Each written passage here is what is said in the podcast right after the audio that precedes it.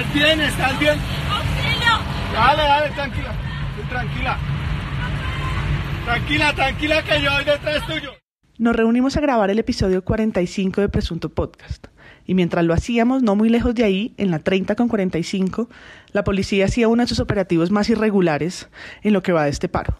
Una estudiante que aparentemente iba en una bicicleta, que se ven varios de los videos que hay registrados, es metida a un carro a la fuerza, a un aveo, que luego sabríamos que es un carro oficial, pero que no es el procedimiento, no es un carro de la policía marcado, ni uno de estos buses en el que normalmente se llevan a la gente detenida. Y la escena es grabada por otros conductores que lo ven con desconfianza y sobre todo lo conocemos por uno de ellos que persigue el carro y se escucha este audio aterrador donde ella dice he sido secuestrada por la policía desde la ventana mientras llora. Tranquila. Tranquila, yo voy ¡Me detrás tuyo. cogieron! ¡Por favor! Papi, pero ¿cómo la van a echar así? ¿Cómo la van a echar así? ¿Cómo la van a echar así? ¿Cómo van a contar esta noticia a los medios? ¿Van a nombrar como con Dylan la estudiante vándala? ¿Qué estaba haciendo? ¿Van a poner en duda lo que el video muestra? ¿Cómo van a nombrar el procedimiento y qué preguntas van a hacerle a la policía? Lo que vemos al día siguiente es micrófonos obvio al poder, pero lecciones editoriales muy claras frente a cómo definir lo que, que sucedió. El tiempo, por ejemplo, que se caracterizó, creo yo, por mucha insensatez a la hora de contar esto, prefirió decir que la policía, policía metropolitana explica el traslado de la joven. Y en televisión también decidió usar cómo la policía conduce a una joven. Otros, como Blue Radio y Caracol, optan por el abuso del presunto polémico, de pronto tal vez podría haber sido irregular, un procedimiento. ¿no? casi sin nombrarlo, mientras que periódicos como The Guardian lo que hacen es decir las cosas como son en un titular bien hecho, cortico, contundente. Dice el titular de The Guardian, Outrage furia después de que policía antimotines fuerza a una mujer en un carro no marcado. Y resaltan, por supuesto, la frase que se oye en los videos, ayuda a la policía me ha secuestrado. ¿Mm? ¿Desde dónde lo están contando? Evidente, desde un lugar muy distinto a lo que están haciendo los medios acá.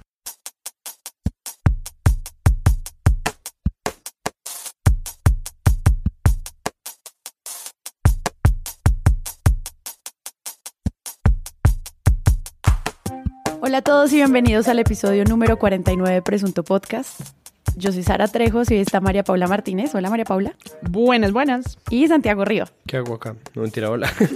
Pues venir como cada vez que lo invito a trabajar, Presunto ya Podcast. ve, trabajar. A trabajar. Me hace el favor, hija, de dibujar esos murraquitos que tiene ahí. Oye, felicidades por tu premio. Ay, felicidades por tu premio. Oye, Ay, María Paula. Venga, no, ya no hagamos, ya hicimos un episodio sobre eso, o sea, superémoslo. Les debíamos un episodio del paro número 2 y esto es lo que se viene ahora. Así que ahí va.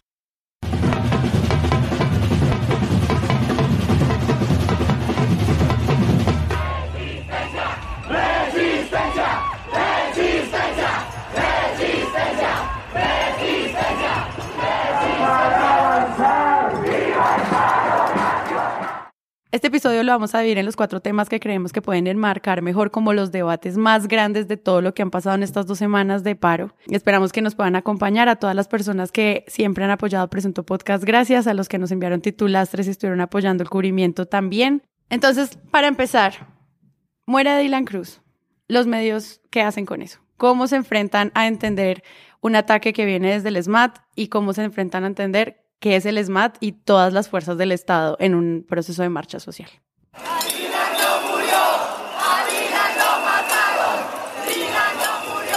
Pues yo creo que los medios intentaron, por un lado, eh, hacer cierto periodismo de esclarecimiento. Entonces, en televisión yo vi explicaciones largas sobre el tipo de arma con balines adentro, que mostraban en Zoom, ¿no? Qué tipo de arma era, en qué países se usaba, ¿por qué? Porque estaba sobre la mesa esta eh, idea de si es un arma letal, legal, no tan letal, menos letal, ¿no? Todos estos juegos de palabras que se, que se construyeron a través de las declaraciones de los propios militares o de, de la propia policía. Y en resumen, el arma, si se usa en los términos del manual, es menos letal que un arma de fuego, no causa lesiones personales y estaba en manos de un oficial con mando. Se trata entonces de saber si se cumplió el protocolo en el caso de Dylan, si el oficial apuntó con intención menos letal y si era posible en ese momento juzgar que Dylan constituía un peligro. Vamos a analizar los videos. Explicó el técnico que todas estas armas y los elementos que se utilizan para disuadir o para dispersar a la población durante las manifestaciones son legalmente adquiridos bajo empresas que están certificadas internacionalmente, incluso ante la ONU. Desde la Dirección General de la Policía, César Chaparro Pinzón, Noticias Caracol. También, como pe- pequeños segmentos hacia el, el SMAT como fuerza pública. Sí. Entonces, hubo pues medios que le apostaron como a la historia, ¿no? Existe hace 20 años, cuántas personas han muerto en los en las existencia del SMAT, van cuántos, 40, en qué condiciones, etcétera. Y otra vez en la televisión con imágenes como esta idea de también son humanos. Entonces hay una niña, como la hija, le alista el uniforme. Pero eso más que los medios fue como una construcción de comunicaciones de la policía. Sí, ¿O cómo pero yo creo que es una desde- estrategia de comunicaciones, por supuesto, pero que los de la que los medios hacen eco. Claro. Entonces eh, salió el general de la policía varias veces, fue cuando dijo la frase que todos, que todos los medios repitieron, que es esta que se le acabó la vida, ¿no? que a este, a este personaje también, ni siquiera creo que usa el también, eh, sino que hay que entender que él es humano y hasta aquí llegó su carrera y su, y Es su familia. También sería de un descaro, ¿no? Sí, Es que a él también se le acabó la... ¿Cómo así? ¿Él murió también? sí. De- ¿Murió de vergüenza? ¿Murió de culpa? Envió una voz de solidaridad a su familia y dijo que en ningún momento se trató de un ataque directo o un hecho premeditado en- para este joven. Dijo que se trató de una lesión que se da en medio del calor de la, propues- de la protesta. Y según el comandante de la policía, se abre una investigación interna para determinar qué fue lo que ocurrió. Ese policía me dice, dentro de su drama, hasta aquí me llegó mi vida, hasta aquí mi familia, hasta aquí mi profesión. Y creo que por otro lado, al tiempo, la muerte de Dylan hizo que los medios preguntaran eh, en, estos, en estos titulares que uno ya no sabe si son opinión o hechos, si era o no era un vándalo. Entonces, Vicky se lo pregunta a Paloma Valencia y le dice, no le pregunta quién era Dylan o qué, no, le dice, ¿Dylan Cruz era un vándalo? Paloma Valencia. Entonces Paloma Valencia dice, sí, está comprobado, hay unos videos. Y empiezan en el debate este de la, de la identidad del video. Dylan Cruz era un vándalo.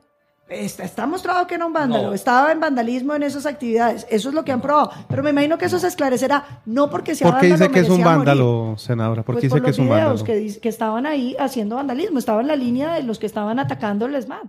Eh, lo mismo hace Néstor Morales cuando le pregunta a Petro. ¿no? Y entonces habla de los pirómanos, que fue ese otro término que a través de esa entrevista, ¡pum!, reventó, ¿no? Los pirómanos eh, son los que están saliendo. Pues Petro le contesta que no, que ningún elector es pirómano y es este otro juego de palabras. Y otros titulares que yo vi en prensa que tratan, no sé si de no tomar ese juego y entonces se centraban en el arma.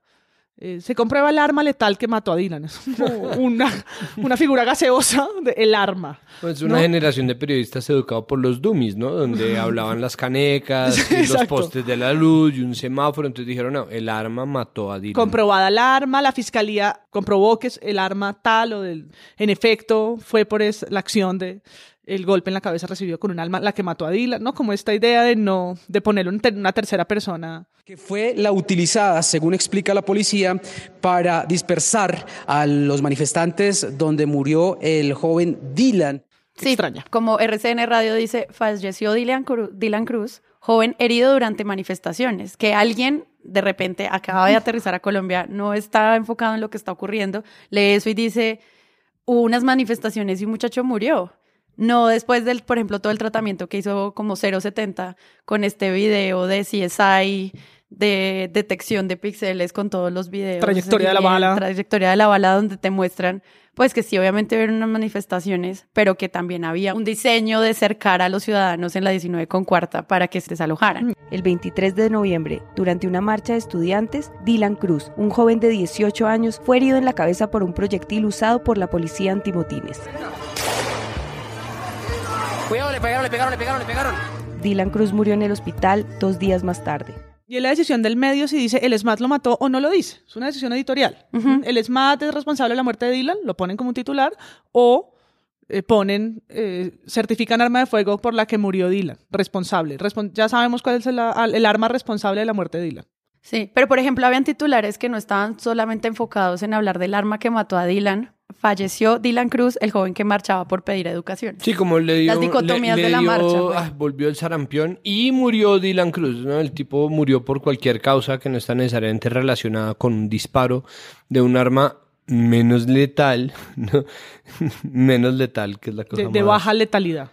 No, es que es una cosa es- muy es hermosa. palabra. A mí me parece que, en general que con respecto al asunto de Dylan y el SMAD hay muchas cosas que decir. Lo primero es que es difícil cubrir el SMAD por dos razones. Por un lado, porque es un generador de miedo, ¿no? Es un generador de miedo como lo son todos los cubrimientos de fuerza policial y fuerza militar. Y eso se suma a una palabra que es tan compleja como legítimo. ¿no? Como es una fuerza legítima y el uso legítimo de las armas lo tiene esta fuerza, es curioso que esa legitimidad sea en sí misma un productor de miedo, pero ahí está. Lo otro que hay que decir es que el aprovechamiento de las fuentes es terrible, ¿no? Existe eh, existe la entrevista a Petro, en donde la mesa de Blue trata de ganar una entrevista, un error que hemos señalado ya varias veces en no este le podcast. ganas una entrevista a Gustavo Petro. No, y a nadie. Es decir, Es que ¿por eso qué la no entrevista estás tratando de ganarla? Como, no, te quiero ver hacerlo con otra gente. A ver, como a quién le quieres ganar una entrevista. Es un trofeo, no, magro trofeo además. ¿no? Si ganan, ¿qué hacen con eso? ¿No? Si llegan a ganar, ¿qué hacen con eso?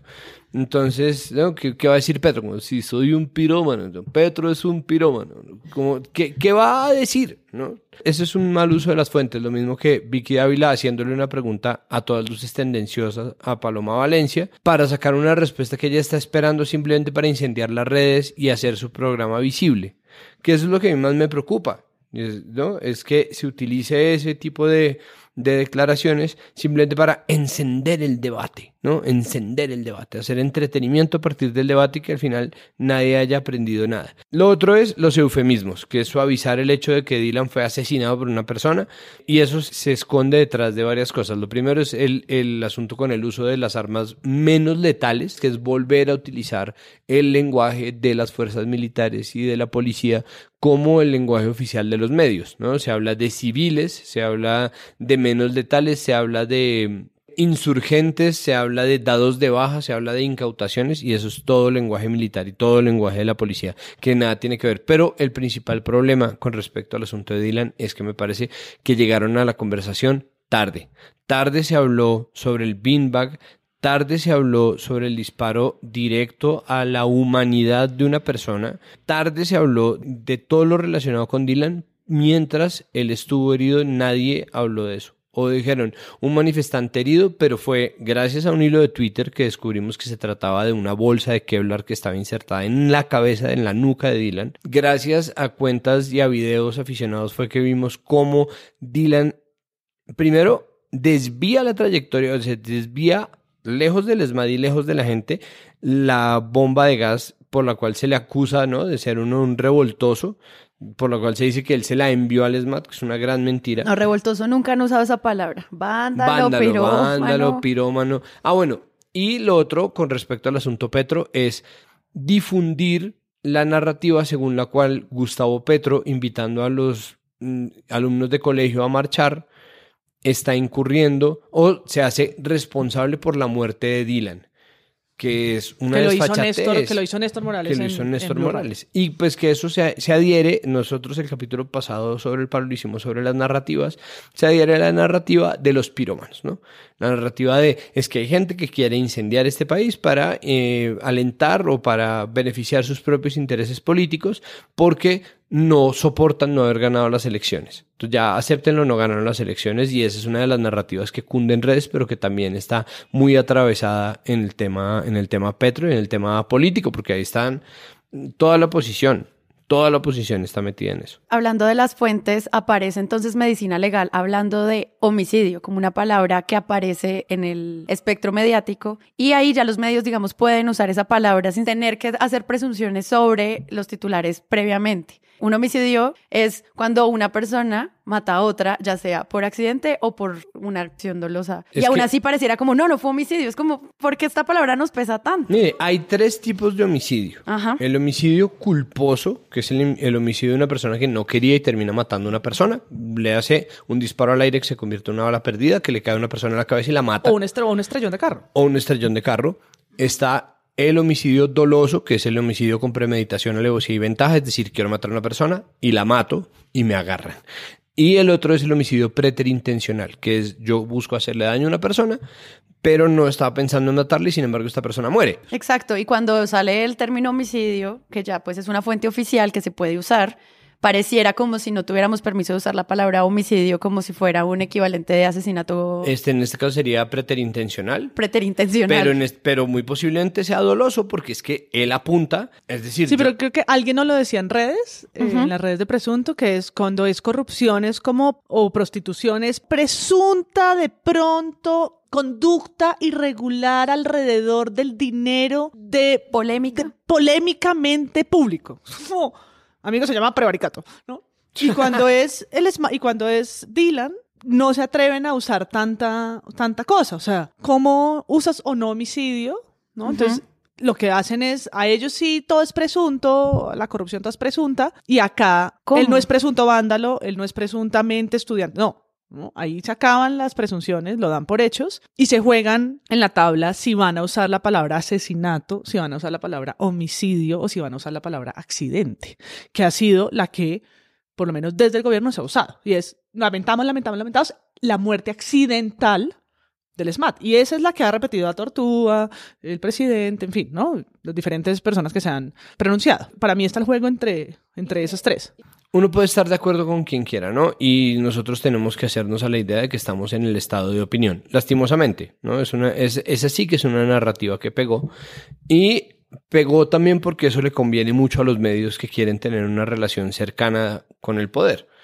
El problema está precisamente en eso, es decir, un medio puede tomar la posición editorial que se le dé la gana, el problema es que esté replicando de arranque y sin, sin que medie ningún tipo de pregunta la narrativa del gobierno y la narrativa del poder, siendo que existen además pruebas de entidades gubernamentales como medicina legal que permite, bueno, estatales que permiten constatar que existió un homicidio.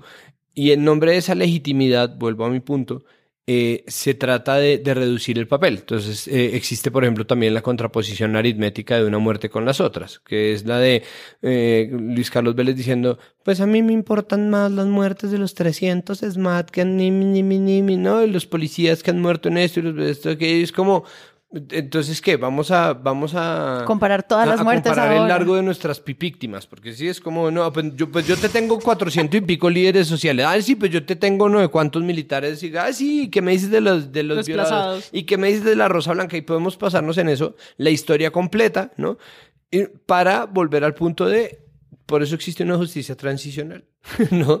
Para eso precisamente, para tramitar y eh, este tipo de, de problemas y de angustias y de tristezas y que ese dolor no se nos convierta en sufrimiento. Pero entonces adoptar esa narrativa aritmética eh, es tratar de zafarse de lo que a ellos les parece sumamente incómodo, que me parece injusto con la gente que estén ventilando porque no viene al caso. Una muerte es una muerte y una persona que está desarmada y en eso Pedro Vaca tuvo mucha razón en un solo tweet. Bueno, en tantos tweets, Pedro, hombre, es una autoridad, pero eh, digo, en general, puso un tuit al respecto diciendo se tiene que tener en cuenta el principio de proporcionalidad, es decir, no es proporcional el accionar de una persona que tiene una armadura de Kevlar, armas, bombas aturdidoras, gases lacrimógenos, gas pimienta, una máscara, un escudo de plástico, de plástico de lo que sea, un entrenamiento con un niño ¿no? de 17 años un adolescente que está protestando, que está en tenis con una maleta, al que le disparan además de frente a su cabeza. Y en el camino de esta discusión, entonces lo que queremos luego evaluar a partir de los medios es cómo dentro de los pliegos de peticiones,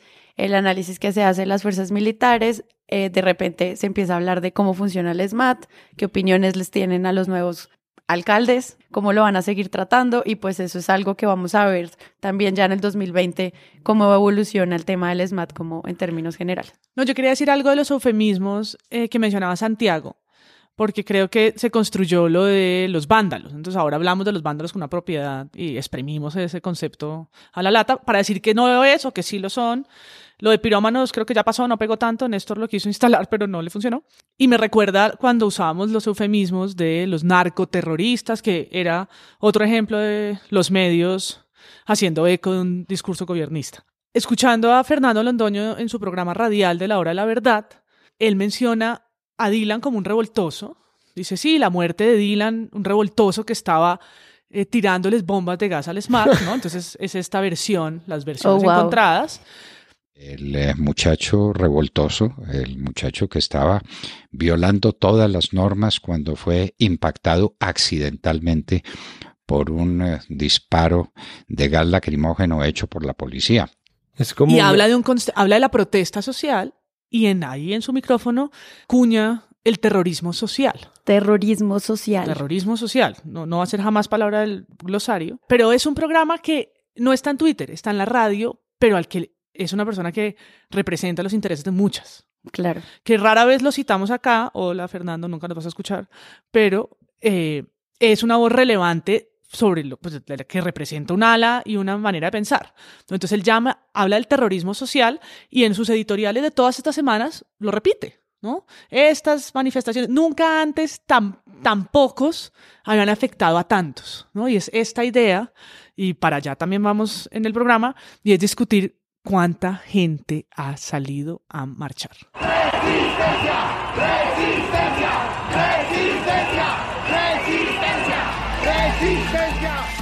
¿Dónde está la persona en mi interior que baja y hace taca, taca, taca, taca, taca, taca, taca, taca, taca, taca, taca, taca, taca, toda la marcha y nos dice al día siguiente que hubo 70% menos, o 200 mil, o 20 mil, o no? Bueno. ¿Dónde está la cifra? ¿Cómo los contamos? ¿Cómo los dimensionamos?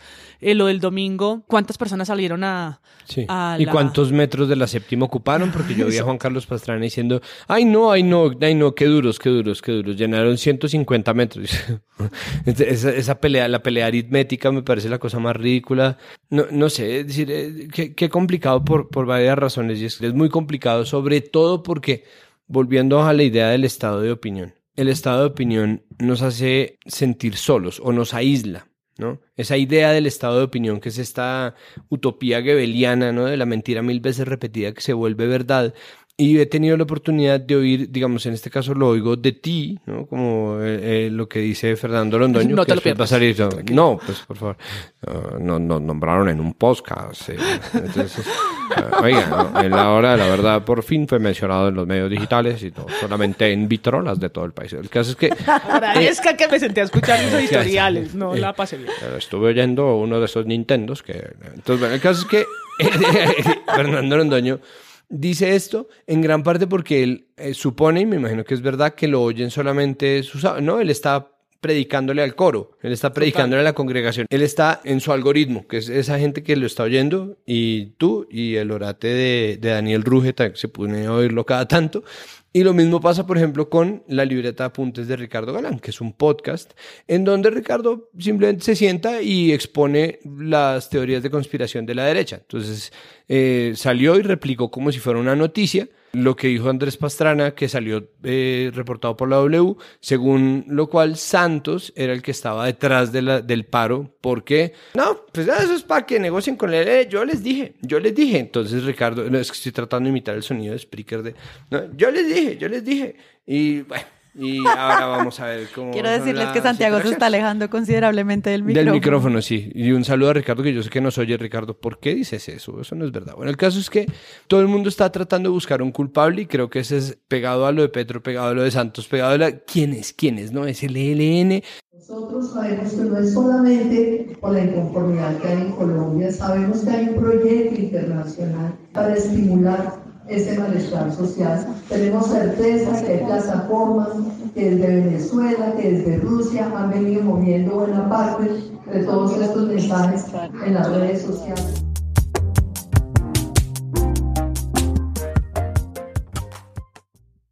Un paro que se mantiene 18 días, 20 días, lo que se mantenga hasta este fin de año con villancicos o sin, se va reinventando también como en la manera en la que sale. El primer día hablamos en el podcast anterior de la belleza de la espontaneidad, de la movilización social a través de un cacerolazo, que es la primera vez que lo vivía Colombia, y pues eso se mantuvo día tras día de maneras diferentes. Entonces quería que viéramos cómo el paro ha cambiado en todas las narrativas se involucraron muchísimas otras peticiones, aparece la marcha de las mujeres también.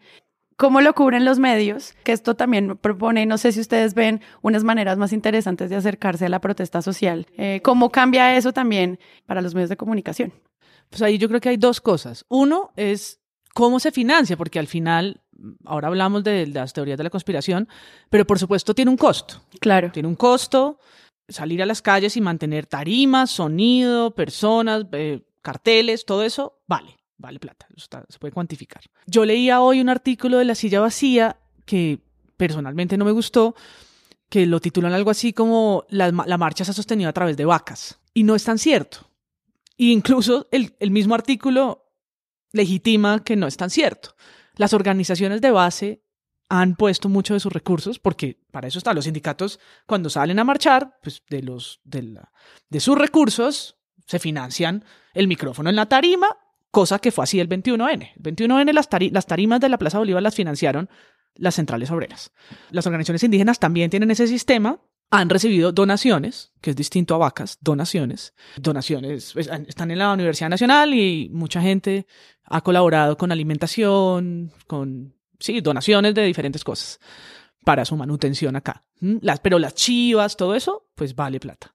Y luego está como toda esta onda de artistas y de otras organizaciones, por un lado de bases sociales o eh, nuevos colectivos como el Avispero y como todos estos que se, que se han armado recientemente y que ahora participan y que sí admiten que sus participantes han puesto plata. ¿No? aquí en la de los artistas se dice que lo pusieron, pero no son, no son vacas, no es como eh, solo vacas, ahí hay para mí la mezcla de un fenómeno que es muy interesante, que es las organizaciones de base que llevan ¿no? la movilización social desde siempre, junto con las nuevas dignidades espontáneas que, se juntan y en una relación salen a las calles en donde pues el 21N las centrales obreras financiaron lo que pasó en la Plaza Bolívar y todo el mundo el resto les puso el cuerpo para que fuera masivo. Pero no es un sistema de que todos estamos donando. No, porque también si uno dice todos son vacas, ¿y quién hace la vaca y cómo se organiza? Y... Sí, de pronto como para Hay un sistema de, de, autofinanciación. No, no, ahí es un poquito más complejo. Y lo otro que mencionabas era la dimensión y cómo haces también para cubrir el mismo tema 20 días, que obvio tiene cambios, ¿no? Porque se ha pisado con la marcha de las mujeres, que estaba para esa fecha con paro nacional o sin paro nacional, y con algunas marcas, ¿no? Entonces, esta, el día de la música sinfónica, pues era como la noche de, la, de, lo, de lo sinfónico. La música manda en las calles de Colombia. En una nueva jornada de protestas, cerca de 300 artistas se unieron en Bogotá para este cacerolazo sinfónico. El domingo pues era un canto por Colombia, ¿no? Se le han juntado algunas que le dan a la agenda un respiro, pues porque no es lo mismo lo mismo, lo mismo. La primera noche del 21, pues era la noche de las cacerolas en Bogotá, ¿no? Yo creo que alguien va a acuñar ese término y va a hacer un libro de Planeta bestseller en la Feria del Libro. Eh, porque, pues es, sí, son esos momentos históricos que los medios empiezan a marcar. María Paula, tú, tú estás diciendo que a los marchantes no les pagaron 6 millones de pesos por marchar. O sea, es lo que estás, estás diciéndolo. Estoy diciendo como Néstor, que diciendo sin decir, que no. En un debate de control político al ESMAD por su actuación en los hechos que terminaron con la muerte del joven Dylan Cruz, el director de la Policía Nacional, general Óscar Atiortúa, hizo una grave denuncia. Han retomado los planteamientos de las distintas FARC para decir que deben acabar con el ESMAD. Así lo han pronunciado. ¿O cómo se imaginan ustedes y cómo pueden justificar lo que han dicho unos nobles periodistas en la calle cuando demuestran que le pagan a unas personas hasta 6 millones de pesos? ¿De dónde provienen esos recursos? Del narcotráfico. Eh, personas a las que se les se estaría pagando 6 millones de pesos al día, eh, eh, digamos el narcotráfico influenciando en estos grupos de vándalos, ¿no debería esperar generar hasta que las investigaciones arrojen resultados para decir estas, ese tipo de cosas? No, lo que yo he hecho claridad son dos cosas. Una, he recogido y trasladado una información pública que salió por parte de periodistas, donde recogió la información y mostraron cómo algunas personas son pagas para que hagan actividades vandálicas.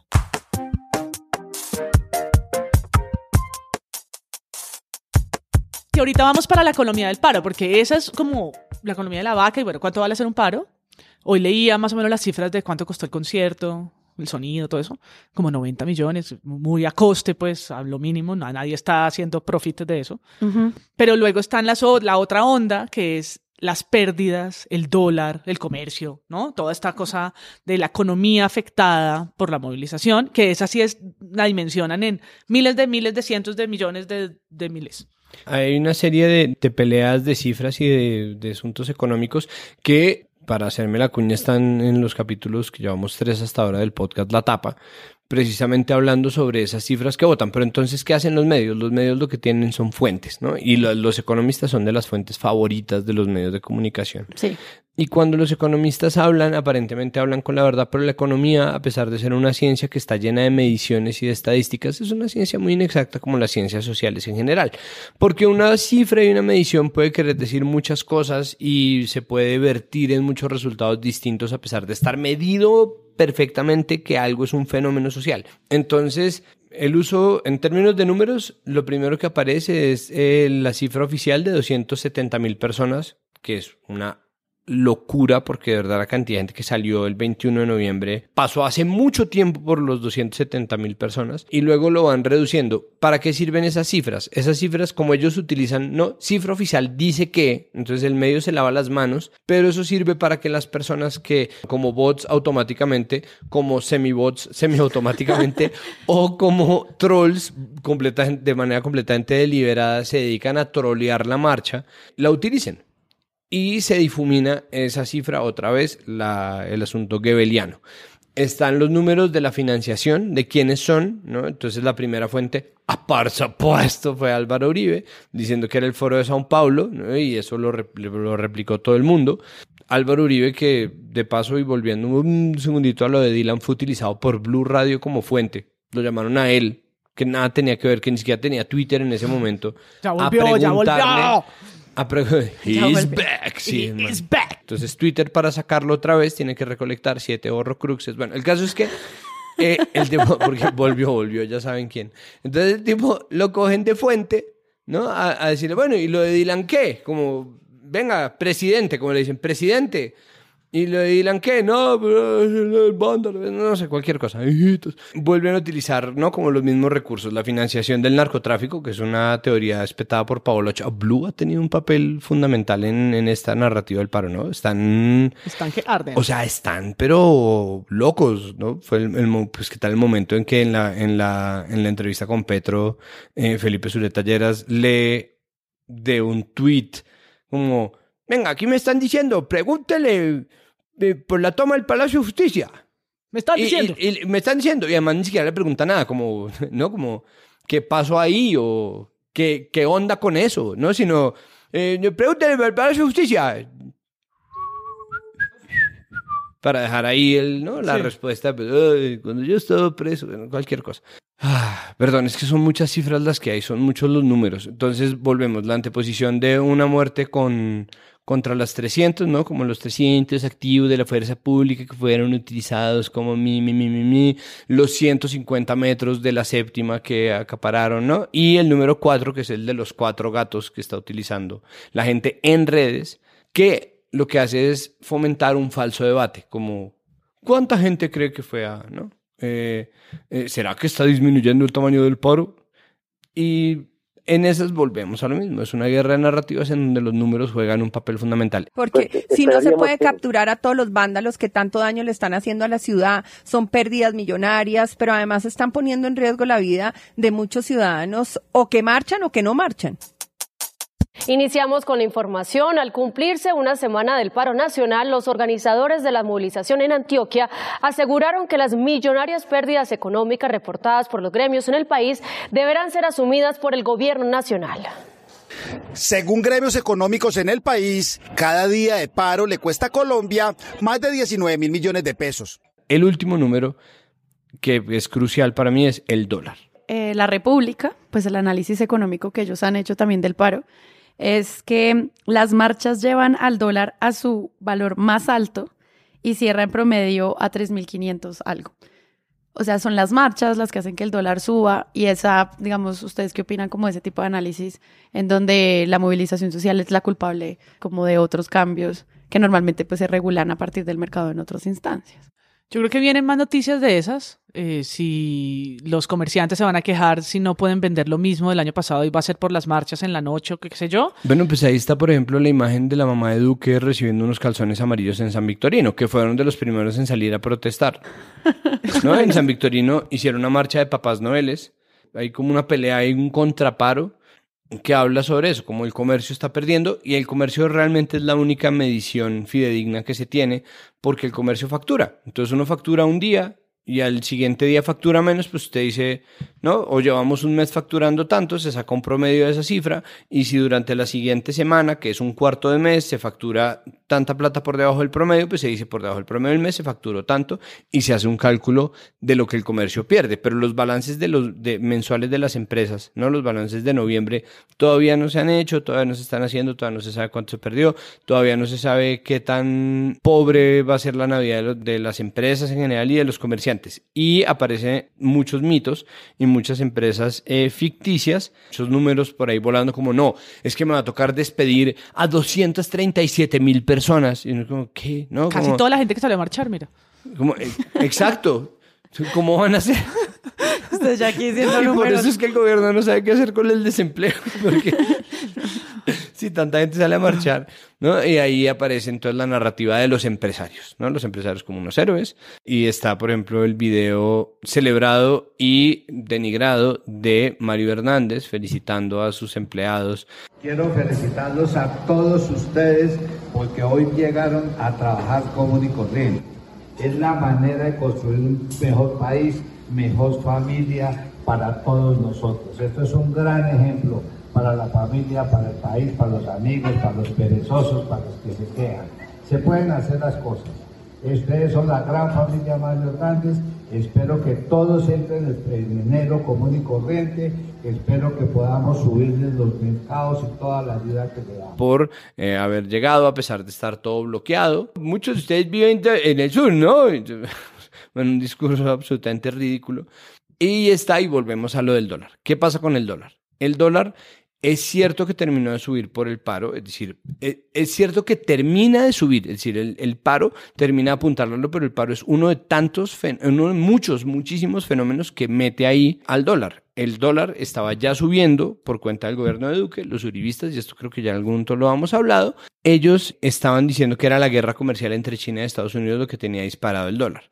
Cuando se empezó a disparar en el gobierno Santos, ¿no? porque esto no es un fenómeno nuevo, se debía a la depreciación del barril de petróleo, que se decía que era una estrategia de Estados Unidos para empobrecer a Rusia y como subproducto a Venezuela. Entonces, son tantos los fenómenos que nosotros ni le podemos achacar a Duque completamente la subida del dólar, ¿no? Ni se la podemos achacar completamente al paro, que el paro haya terminado de apuntalarlo, porque precisamente los, pues, los, mercados y los inversionistas tienen miedo, ven lo que pasa en Chile, ¿no? Ven lo que pasa en Bolivia, de repente ven lo que pasa en Colombia y dicen, ay, puta, o sea, ¿ahora qué vamos a hacer con nuestra plata? Pues ahí es posible que se suba. Pero es tampoco es cuestión de la inversión no. extranjera, no. eso es otra cosa. Para los medios es muy fácil esta, construir estas notas de quién pierde con el paro. Sí. Entonces, es titular, está, debe estar por ahí, pulso, hola. Sí, como. Entonces, eh, los empresarios, la movilidad, no, esto es todas estas discusiones de los que pierden. Los que pierden con el paro son, perdimos todos los que entendemos que el país se construye trabajando, asimismo perdieron todos los que creen en Colombia a través de la generación de empresa y empleo, ni se diga de las pérdidas en infraestructura pública y privada. Y ya retomamos entonces nuestra conexión con Facebook, que ha tenido unos problemas hace algunas horas, pero entonces ya estamos en W Radio Colombia y también vamos a seguir leyendo sus opiniones. Estamos hablando de esa otra arista de quienes pierden con el paro, más allá de las movilizaciones que son legítimas, pero que también ha representado pues afectaciones a comerciantes y a otras personas. Pero muy poco hacen quién gana con el paro. ¿Mm? Y no quién gana el narcotráfico que está detrás, no. ¿Cuáles son las dignidades que ganan? ¿Qué es lo que se ha ganado en la calle? ¿Mm? ¿Cuál es el discurso feminista que se ha ganado en las calles? Que las familias salgan a marchar. Yo he visto niños, coches, carcerolitas, bebés. ¿Mm? Eso los medios muy poco lo hacen. ¿Mm? Y vamos a hacer la pesquisa de buscarnos un titular que, que le haga justicia a eso. Pero me atrevo a decir, como las estadísticas del paro, o sea, sin mucha evidencia, que la comparación es eh, muy grande. Abismal, Entre qué sí. tantas notas hay sobre quiénes pierden, pierden el que llegó a su casa, las historias dramáticas de la persona que tuvo que caminar, que tuvo que no sé qué. Trabaja en servicios generales. Entonces, usted me decía que normalmente se demora media hora en el trayecto a su, de su casa a su trabajo, pero que en estos días tuvo que caminar tres horas, Tres para, su- horas. para su casa. ¿Cómo fue eso? ¿Cuándo fue? El viernes. El viernes. Entonces, ¿usted salió a qué hora? Yo salgo a las 3 de la tarde del trabajo. Y entonces. Y no todos los artículos de reivindicación de lo que significa que muchas personas decidan marchar, susten- eh, lo aprueben públicamente, ¿no? que se hayan unido, significado de las artes y la cultura en la resistencia. De eso, más poquín. Te va a hacer un maratón rápido de quién pierde con el paro. Rappi, Uber y otras plataformas pierden con el paro dinero. El espectador. Comercio bogotano pierde cerca de 50 mil millones por cada día de paro. Fenalco. Ah, había una Eh, estos son 8 los eventos. pesos, ¿no? Estos son los eventos que se cancelaron por culpa del paro, Ah, que sí. son como lo de Alejandro Falla y un concierto de Fonseca. Bueno, Nora Jones, Federer. sí. sí. Hagan su manifestación en paz, pero no afecten el Transmilenio. Mariluz, una ciudadana, es la fuente de eh, la W Radio. Mariluz, Eh, Transmilenio siempre está bloqueado. Eh, Perdón. el pues, colombiano pero- dice, comercio y turismo, los sectores más afectados por el paro. La W Radio, perdimos cerca de 14 mil millones, gerente de Plaza Imperial en Suba. Y así, ahí así. está, ahí están, ahí están. Sí, es- está más comprobado que las cifras del paro.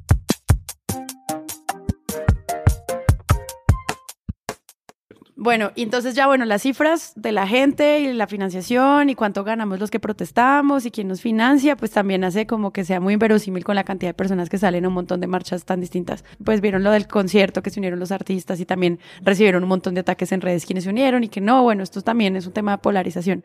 ¿Cómo vieron estas expresiones culturales que empezaron pues a aflorar en el paro? Y que están todavía pendientes y que seguirán. Yo quiero arrancar con Caracol Televisión, una imagen de dron de esas espectaculares que ellos saben hacer, donde está la séptima llena, llena, llena de personas en el marco de Un Canto por Colombia. Y lo que dice en la pantalla es masiva asistencia al concierto por la paz. Entonces uno veía el televisor y decía, mira, ¿qué es esto? La marcha del 2008, la marcha... Sí, ¿de qué están hablando? ¿Mm? Concierto por la paz. Concierto por la paz. Es, de nuevo, una decisión editorial a propósito, eh, premeditada, de no titular el concierto del paro. Ese sería el titular justo, ese es el evidente. Jugárselo por la paz me parece no solo desafortunado, sino que es de analizar qué está haciendo, qué está haciendo cada medio, ¿no? Cómo cada día sortea, hemos dicho que lo hacen de manera incoherente, ¿no? Como que un día Caracol sale con un artículo, al día siguiente no pareciera la misma persona, como cuando Alejandro Santos tuitea y luego hace una revista. Pero, pero el de Caracol es muy raro. El de Caracol, hay muchos pantallazos en redes, está por todo lado, porque además se mantuvo durante toda la nota, ni, ¿no? Marcha por la paz, por la paz, por la paz. Y es no querer reconocer que un sector de artistas, además reconocidos, Bombasterio, Messia Periné, Doctor Crápula, Petifelas, y perdón todos los que se me escapan del, del afiche que no le tengo a la mano, deciden en Bogotá hacer este concierto el domingo de masiva asistencia, como nadie la cuantificó, pero miles y miles de personas en una jornada histórica en la que además leía hoy en el artículo de la Ciudad Vacía que negociaron que el SMAT no saliera, cosa que yo no sabía.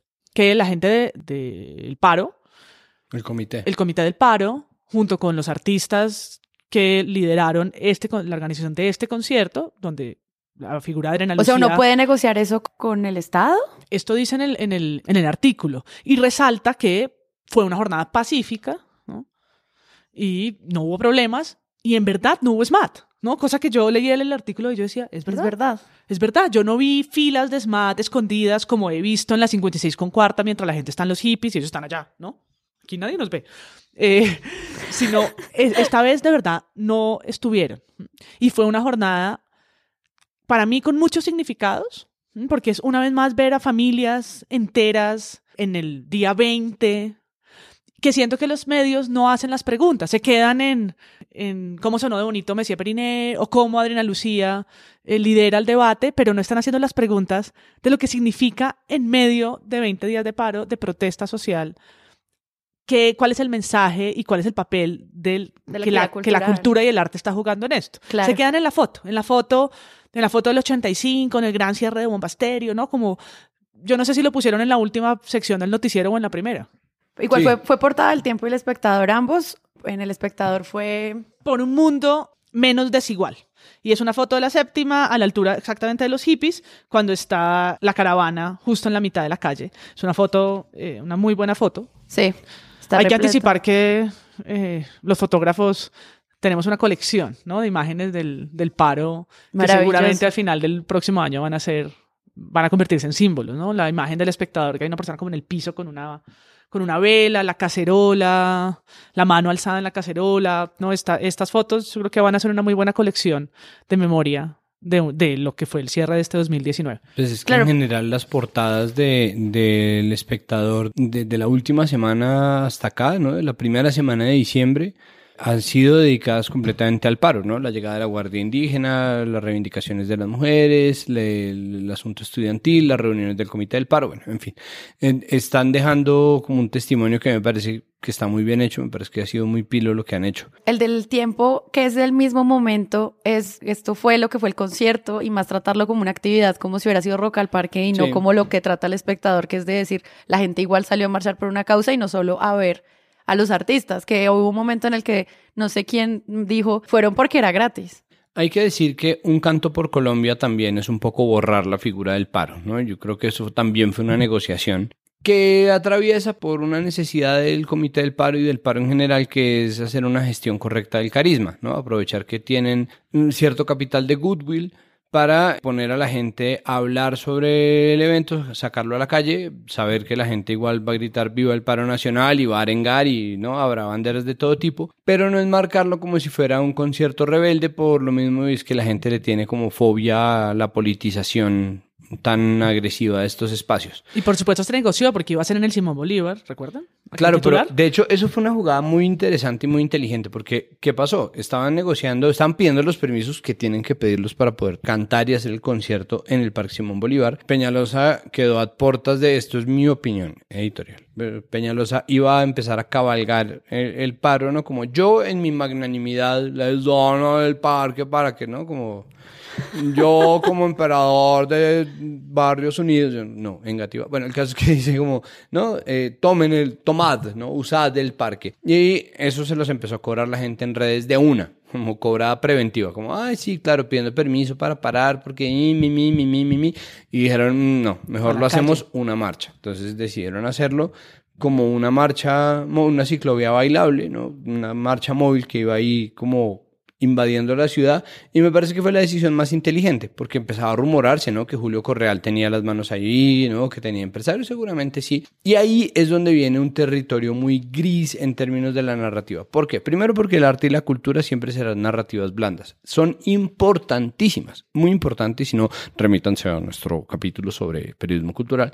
Y son importantes porque son lo que queda después y lo que está antes de cualquier movimiento todo. social, ¿no? Son todo. el arte y la cultura cambian la mirada, son un depositorio de todas las manifestaciones de resistencia, de todos los posibles discursos, todo, mejor dicho, el mundo de lo posible está en la cultura y eso es fantástico, pero precisamente por eso se toma como si fuera manualidades y danzas típicas en el colegio, ¿no? Entonces es como, ay no, qué maravilla, las caras lindas, ¿no? Las caras lindas del concierto del domingo perfectamente pueden borrar el paro de esa narrativa. Y eso es una negociación que se tiene que hacer o es una reflexión que se tiene que hacer al interior del comité del paro, seguramente se hace, pero ellos al mismo tiempo necesitan ese activo, la visibilidad de los artistas, tener gente que tiene un capital humano, una movilización con quien compartir y está perfectamente bien y no hay que juzgar a, a un artista que no sea miembro del MOIR, ¿no? Un artista que no sea miembro, los artistas son más miembros como del MOAR, pero bueno, o sea, como que no sea miembro del partido como del PC o de, que no sea, ¿no? Miembro, ¿no? Mamerto activo, lo que sea, está perfectamente bien. Pero por otro lado, los medios pueden simplemente desviarlo y volverlo como una cosa de, ay, qué lindo, la gente estuvo como con unos pintudeitos, ¿no? Y, ay, mira los niños marchando. Sí, pues como las notas que hacen cuando les Stereo Picnic. Como tan lindo, exacto, como ¿no? las 10 mejores Las, pintas las de un tendencias canto por más Colombia. maquillaje que se vieron en el Stereo Picnic. Pam, pam. Exacto, entonces un canto por Colombia se vuelve también, tiene sus sociales y eso, pues, eso es, es un riesgo que me parece que, que era evidente que se estaba corriendo y no me parece mal que se corra a final de cuentas, me parece que, que no está del todo mal que haya ese cambio, mm, así sea un ratico, un respiro, ¿no? En el, en el Y creo carisma. que ganó la narrativa de lo significante que fue, sobre todo porque es el sí pudieron, ¿no? Sí pudimos y también es como la retaliación de volver a llenar las calles. Por ejemplo, Semana tiene una foto enorme con una persona que tiene unas alas que dicen paz y dice, un canto por Colombia, estas son las cinco lecciones de que la movilización no ha terminado. Publímetro dice, así fue un canto por Colombia, esto movió más de 250 mil personas. Con el himno nacional terminó un, canto por Colombia. Entonces sí hay un momento en el cual esta narrativa como de triunfo en torno a la cultura y esto es muy, muy importante que lo podamos analizar desde esa perspectiva porque si lo hicieran de otra manera, se las cobra la ciudadanía.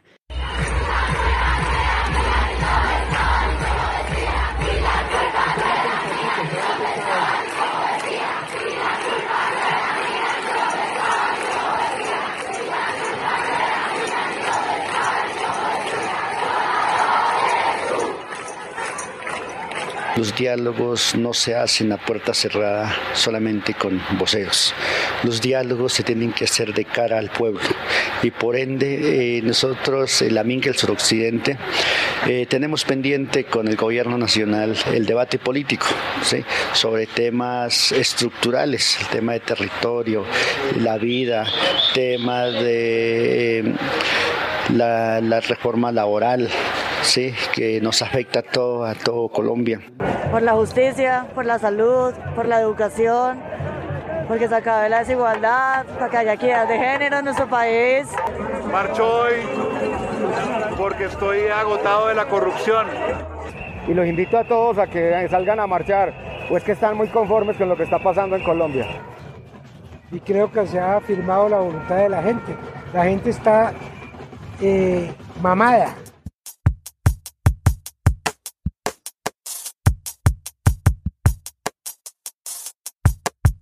Nosotros estamos grabando este capítulo un martes 10 de diciembre. Para hoy estaba convocado lo que se llamó un apagón de medios. El apagón de medios que viene a ser uno de los agentes dentro de la aparente confrontación, o bueno, o la confrontación real que, que existe entre la gente y el poder. ¿No? Lo que los gringos llaman, o lo que se llama en inglés, the powers that be, el poder establecido. Se dice, y dentro de la encuesta en donde Duque sacó 74% es de desaprobación. También los medios pagaron un precio muy caro y la desconfianza en los medios está creciendo y creciendo.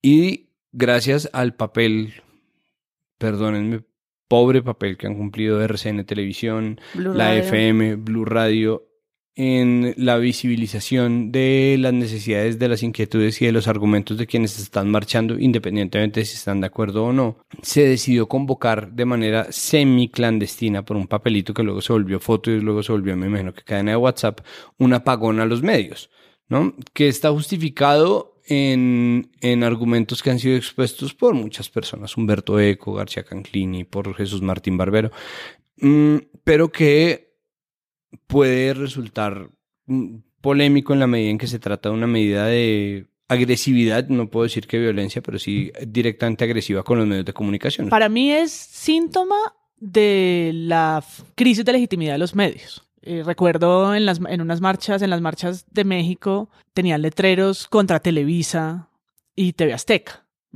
Y abajo ponían los logos de YouTube y les decía, ahora nosotros hacemos las noticias. Por lo menos a mí la postura crítica frente al panorama mediático me parece que es saludable. Y también siento que el cambiar de canal o apagar es una forma de resistencia. ¿sí? No, no te gustan los medios, pues cambia canal. No te gusta lo que ves, no lo veas. Porque viéndolo das rating y dando rating produces más de lo mismo. Entonces me parece que es válido porque apagar es una manera. O hacer caer el rating de un canal es, como le ha pasado a RCN, es la muestra de que su audiencia no está dispuesta. Y que en cambio sí puede hacer zap y llegar a Caracol y quedarse. Entonces, como, como ejercicio del paro, así como parar Transmilenio, me parece que parar la sintonía es, es válido. Claro, en un panorama tan escaso, uno dice, pero ¿cómo promover que no se vea ningún medio? Porque además viéndolos haciendo el ejercicio, ¿no? De mirarse en la pantalla, pues como el que hacemos aquí, es que se genera también una discusión en la esfera pública. Entonces, si, no, fue, si no estuviesen los medios, quedamos que a las declaraciones oficiales solamente, a la locución presidencial.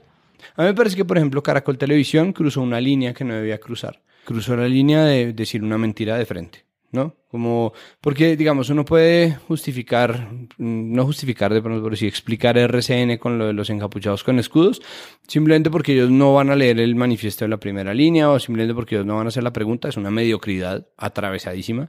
Pero uno dice, mm, ok, como están reportando lo que están viendo en el momento, y dicen, no, y, ahora, ¿no? Como si fuera, ¿qué sigue? ¿Zombies inteligentes? ¿Vampiros alados? encapuchados con escudos. Y ahí está, encapuchados con escudos. Ahora, ¿qué, ahora qué tiene? ¿Lanzallamas? Rayos homosexualizadores. En cambio, Caracol sabía que era un concierto del paro y una movilización social y decide llamarlo como si fuera cualquier Fernando Londoño Hoyos, la Marcha por la Paz. Y ni siquiera, porque uno Fernando Londoño Hoyos sabe que es una tarbán que dice cualquier barbaridad no, porque es como, voy a aprovechar que estoy solo frente a este micrófono para decir cualquier cosa que se me ocurra. Mientras que Caracol sabe que es el noticiero con más rating en Colombia y sale a decir de frente una mentira. Es una mentira. Entonces creo que ahí cruzan una raya. Y sí, yo pienso que es completamente legítimo. Me hace pensar simplemente que es imposible hacer esto sin una organización. Es decir, es imposible hacer un apagón de medios sin organizarlo previamente. Es imposible que la gente solita se le ocurra apagar o al menos hacerlo en un corto periodo de tiempo. Es decir, si los medios van a entrar en crisis es porque la gente ya no les cree y como no les cree, deja de verlos, deja de leerlos, deja de pagarles suscripciones, deja de seguirlos. Y sin embargo, esa es la ventaja del monopolio, que uno puede hacer lo que se le da la gana porque ¿qué más van a hacer? Más allá de si se organiza, si no se organiza, ¿no? Los medios salieron a decir que era antidemocrático. Nos reportaban por Twitter que en Caracol habían dicho que ellos eran la voz frente al poder y es como pero frente al poder de Thanos. Pues y ya como para darle cierre, yo simplemente quería dejarles una pregunta muy rápida frente a la encuesta de Inbamer, que yo siento que hemos criticado tanto las encuestas como fuente, y en este caso lo que veo es que hay una encuesta que tiene como una ficha técnica muy pequeña, como siempre hemos analizado, pero nos da los resultados que sí nos gusta y por tanto entonces es válida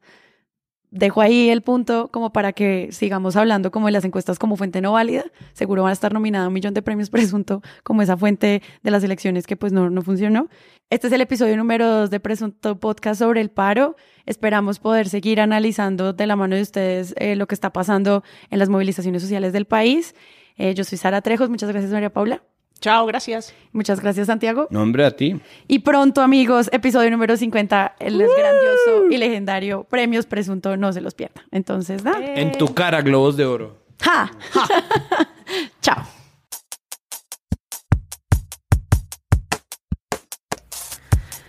Gracias por escuchar Presunto Podcast.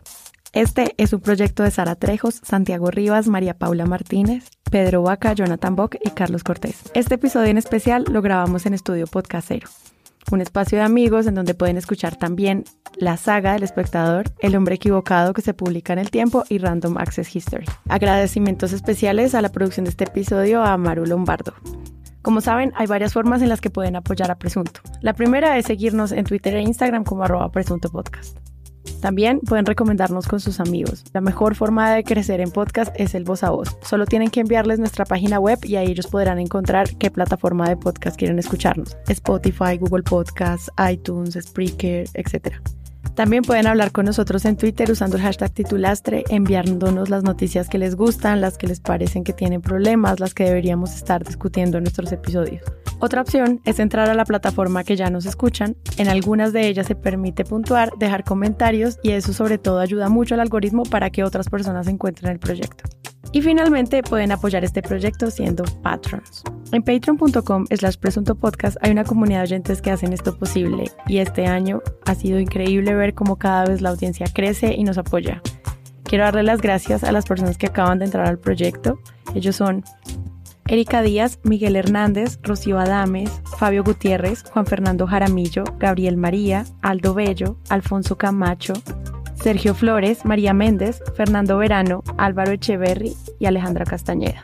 Muchas gracias a todos y nos vemos en el próximo episodio.